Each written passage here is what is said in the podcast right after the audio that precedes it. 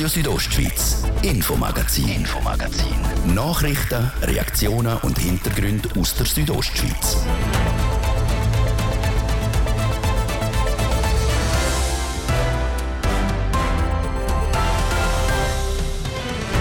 Eine Wahl, eine Chance. Das gilt im Kanton Gloris bei den Nationalratswahlen. Sepp will Gloris nur einen Nationalratssitz hat. Der oder die, der am meisten Stimmen macht, hat der Sitz. Heute reden wir mit Sabine Steimer von der SP unter anderem über die steigenden Gesundheitskosten. Ja, das ist wirklich ein Übel für alle Leute, die, einfach, ich sage dem eben normal verdienend sind. Ende des Monats ist immer weniger im Portemonnaie. Wie es die SP-Politikerin will hinbringen, dass Ende Monat wieder mehr im Portemonnaie ist, hören wir gerade nachher. Und dann sind die Olympischen Winterspiele 2030 noch ein Thema. Und zwar aus Sportlersicht. Denn die werden begeistert, wenn die in die Schweiz kommen. Also, als ich das erfahren habe, äh, bin ich natürlich fast ausgeflippt vor Freude. Nur schon, dass sie sich bewerben ist schon cool. Ich hoffe natürlich wirklich, dass das klappt sagt der Bündner Snowboarder Dario Gavietzel.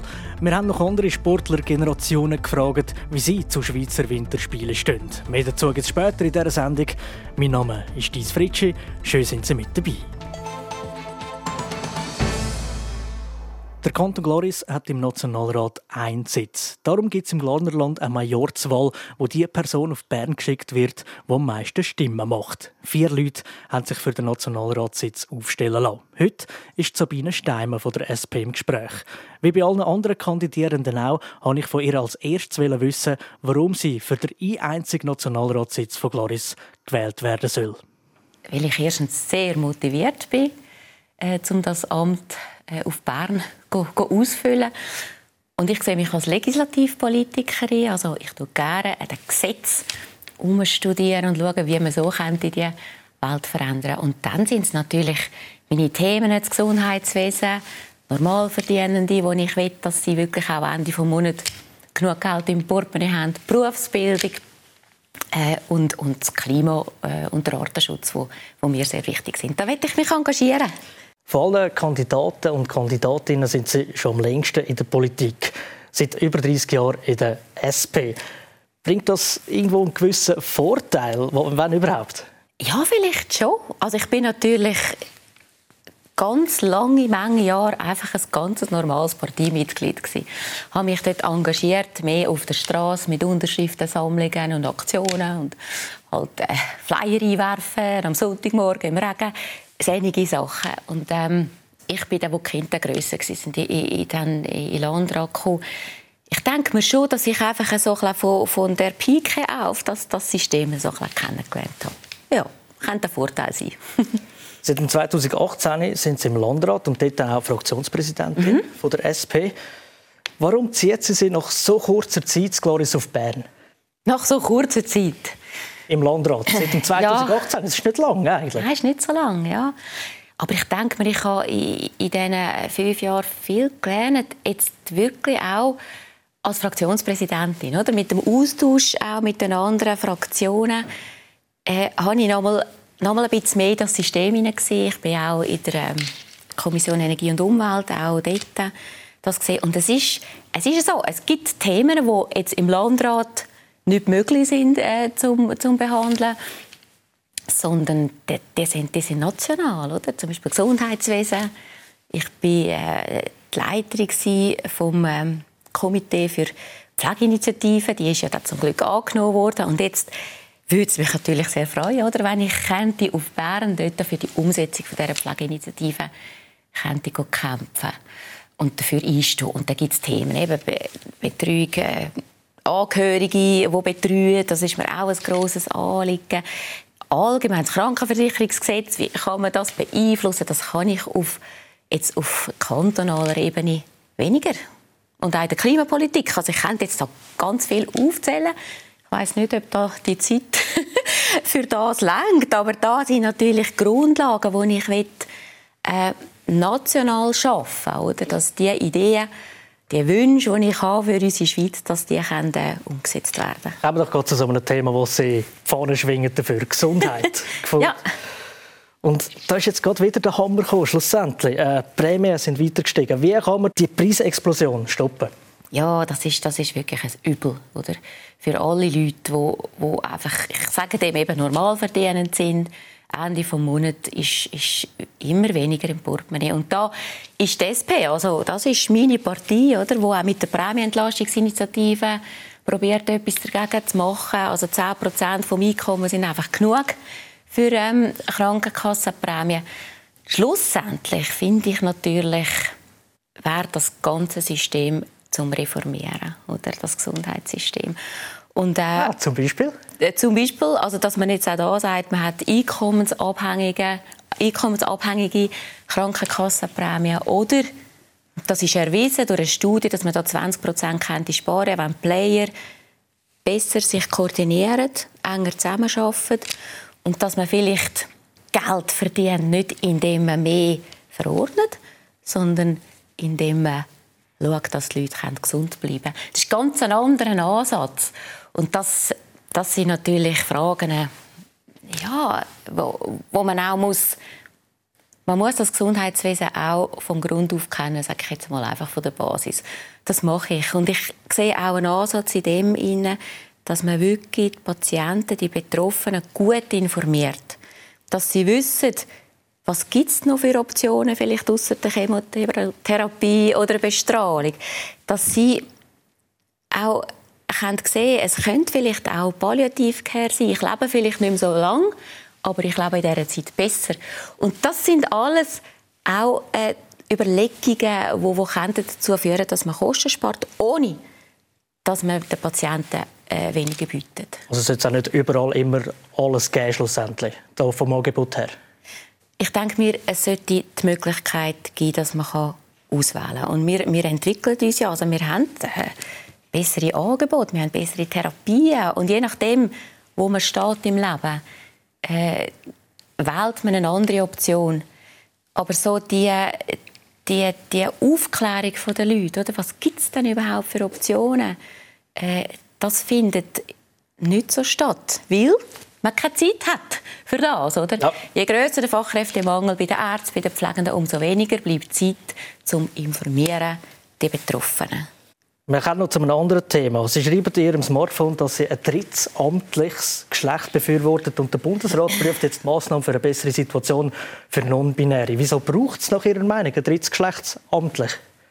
Ich finde allgemein, also meine Haltung ist, dass wir in unserer Gesellschaft schauen, dass wir, wenn wir Minderheiten haben oder auch Leute, die, die ein bisschen anders sind als andere, dass wir die Leute mitnehmen in unserer Gesellschaft, dass wir uns umeinander kümmern, egal wie man jetzt genau äh, tickt.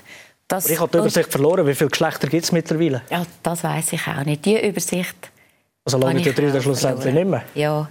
Also ich finde, es ist wirklich auch ein, ein, ein schwieriges Thema. Mhm. Ich finde es grundsätzlich gut, eben wie ich vorher gesagt habe, dass man schaut, dass man den Minderheiten auch eine Stimme gibt und dass man sie sichtbar macht.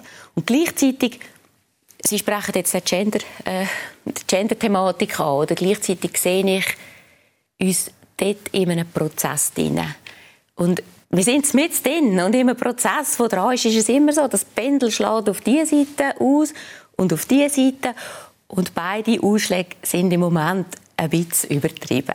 Ich wünschte Wo man mir... Klima könnte sagen, schlussendlich. Ja, das Gleiche. Aber jetzt so zum Gender. Ich wünschte mir wirklich in dieser Thematik, in dieser Diskussionen wünsche ich mir mehr Höflichkeit und ich wünsche mir mehr Gelassenheit. Und wir werden, wir werden uns da finden und dann ist der Prozess wieder normal am Laufen. Ja.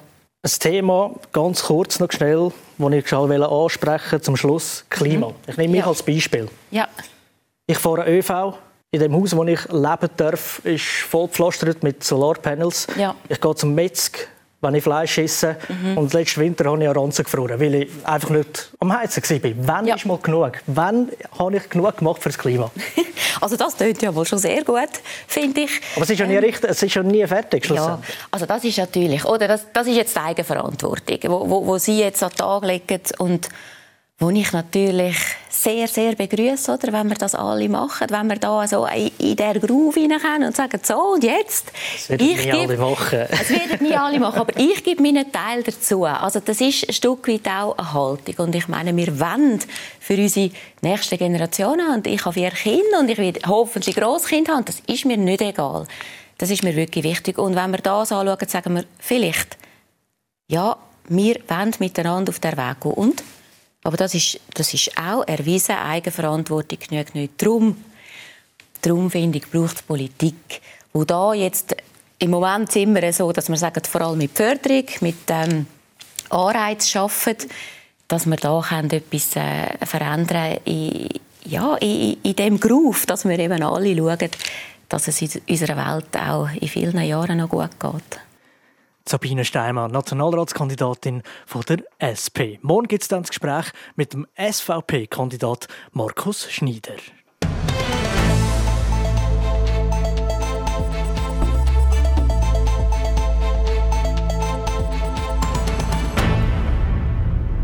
Und wir bleiben doch gerade bei den Wahlen. Alle Schweizer Stimmberechtigten haben es im Briefkasten liegen. Das dicke Abstimmungskuvert für die Wahlen vom National- und Ständerat, wo der Monat anstehen. Damit der Stimmzettel, wo man abgibt, aber auch gültig ist, gibt es ein paar Sachen zu beachten.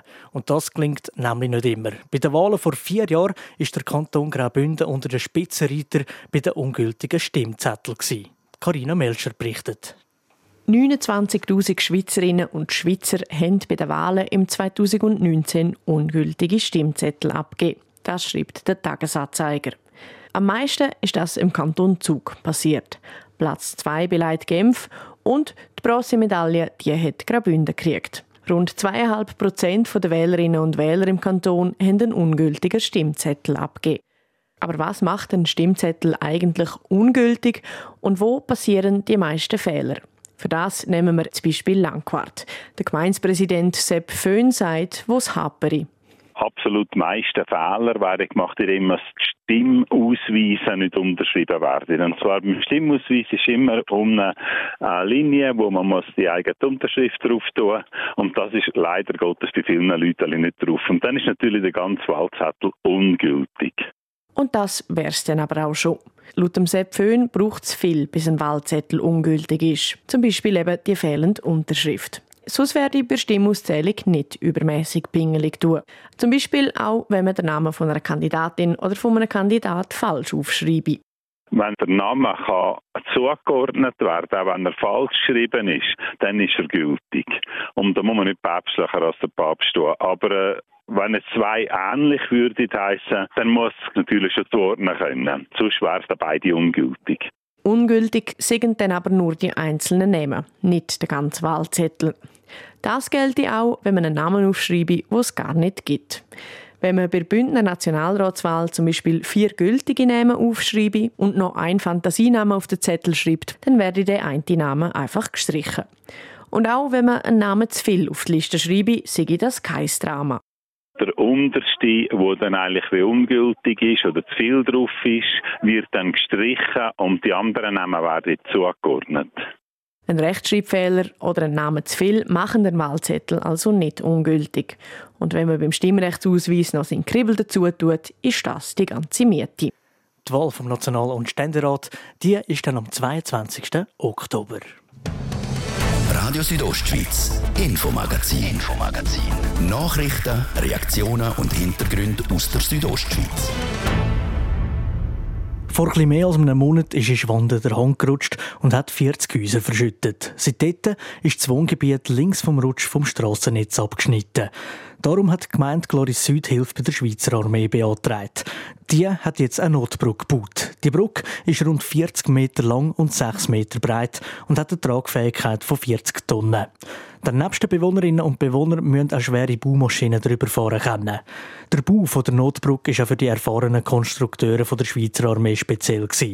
Das sagt der Oberst Sebastian Neuhaus, Kommandant der Katastrophenhilfe Bereitschaftsbataillon. Weil äh, wir sind in einem sehr Platz. Wir haben nicht so viel Platz zum Bauen und die Elemente zu verschieben. Darum war geplant, eine Straßensperrung zu machen. Haben wir so eine Methode angewendet, dass wir die Brücke ziehen können und die Straße wurde nicht gesperrt. Also ein Erfolg. Denn ursprünglich hätte wegen Bau die Strasse nach Elm in der Nacht gesperrt werden. Das ist aber nicht passiert, weil man beim Einbau von der Brücke nicht von der Strasse her gestoßen hat, sondern von der anderen Seite gezogen. Also diese Methode zum Ziehen haben wir das erste Mal angewendet. Und wenn man eine neue Methode testet, wir sind nie 100% sicher, dass das funktioniert. Und wir haben gewusst, wenn wir die Straße sperren, es wird funktionieren. Aber unser Ziel war, so wenig Einschränkungen für die Bevölkerung zu haben. Darum haben wir diese Methode probiert und zum, zum Glück ist ein Erfolg gewesen und äh, keine Einschränkung für die Bevölkerung. 15 Durchdiener sind am Bau der Brücke beteiligt unter der Leitung von Profisoldaten. Von der betroffenen Bevölkerung sind sie mit offenen Armen empfangen worden. Sie sehen äh, Licht äh, in den Tunnel, sage ich mal. Das ist noch nicht das Ende, aber sie sehen eine, eine neue Verbindungsstraße und als Dankbarkeit äh, sind viele Leute hat äh, Schocke gebracht an unsere, an meine Soldaten an der Kuche, war äh, wirklich äh, hervorragend. Mit dem Bau der Notbrücke ist ein wichtiger Schritt gemacht worden für die Aufraumarbeiten. Die Lage bleibt aber immer noch ungewiss, sagen die Verantwortlichen von der Gemeinde Gloris Süd. Denn der grösste Teil der Masse liegt noch lose am Berg. Aufräumen kann man erst, wenn auch der runterkommen sei.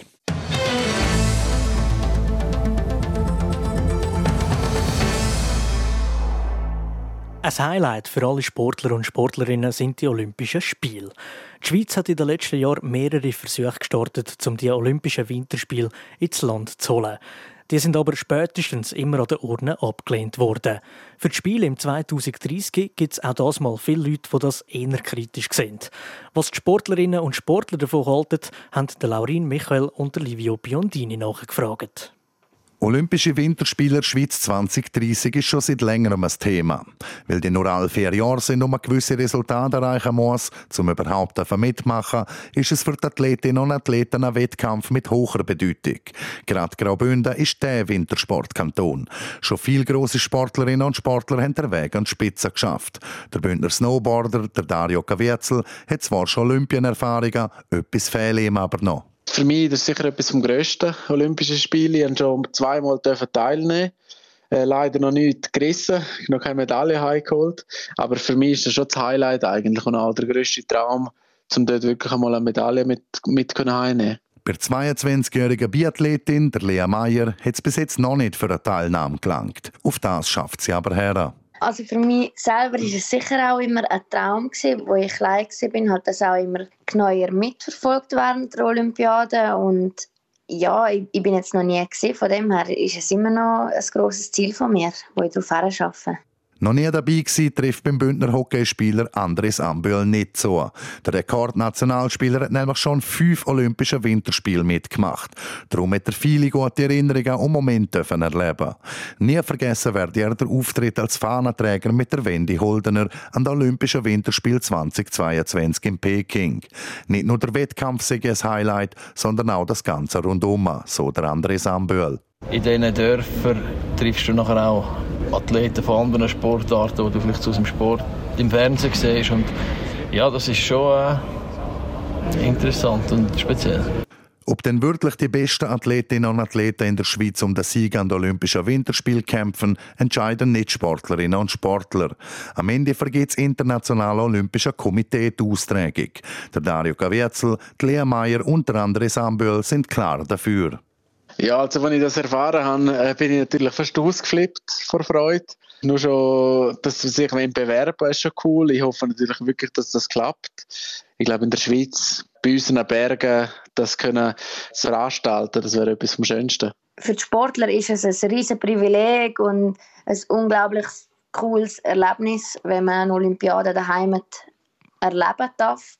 Und ich denke, es pusht sicher auch den Nachwuchs oder fördert die Menschen zum, zum mehr Sport zu machen und ja, zusammen Grosses erreichen. Ich glaube, die Schweiz äh, ist eine Winterdestination oder ein Winterland und ist gemacht für den Wintersport und ich glaube, wir sind ein sportliches Land und darum äh, passt das eigentlich ziemlich alles zusammen. Neben der sportlichen Sicht gibt es noch viele weitere, wie die ethische oder auch die wirtschaftliche Sicht. Auch bei denen gibt es Vorteile, Chancen, Nachteile oder auch Risiken. So sieht der Wirtschaftsexperte von Klosters, der Rudolf Minsch, Chefökonom bei Economie Suisse. Wenn man gewisse Sachen berücksichtigen würde, könnte eine Kandidatur für die Austragung der Olympischen Winterspiele Schweiz durchaus Sinn machen. Was man in der bisherige Gigantismusspiel gemacht hat, dass man Betonbauten aufgestellt haben, die nachher nie mehr gebraucht worden sind und über die Zeit. Ich meine, das kann es nicht sein. Im Ausland hat man immer noch gewisse Bauruinen, die heute noch, noch nicht gebraucht werden. Darum sollen bestehende Bauten und Anlagen, die es in der Schweiz schon gibt, gebraucht und wenn nötig noch renoviert werden, so der Rudolf Mensch. Wenn man gewisse Faktoren berücksichtigt, können es auch ein gutes Geschäft werden für die Schweiz. Durchaus. Also es kann sein, dass dann äh, dadurch, wenn man es gut macht, dass es auch ein Geschäft könnte sein. Allerdings muss man auch ehrlich sein, viele von diesen Effekten sind sehr, sehr kurzfristig und äh, heben nicht wahnsinnig lange an. Also ich glaube, die, die wirtschaftliche Entwicklung der Schweiz retten wir nicht wegen den Olympiaden, aber es wäre eine interessante Werbeplattform für die Schweiz international. Die Austragung im 2030 die wird 82 Jahre nach der letzten Olympischen Winterspiele der Schweiz.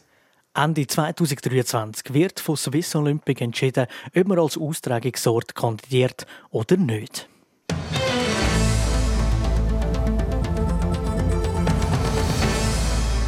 Das wäre es auch schon wieder vom Infomagazin hier auf Radio Südostschweiz. Wer das Ganze will nachhören, kann das entweder online auf rso.ch machen oder überall dort, wo es Podcasts gibt. Mein Name ist Dies Fritschi. Ich wünsche ganz gemütlichen Abend.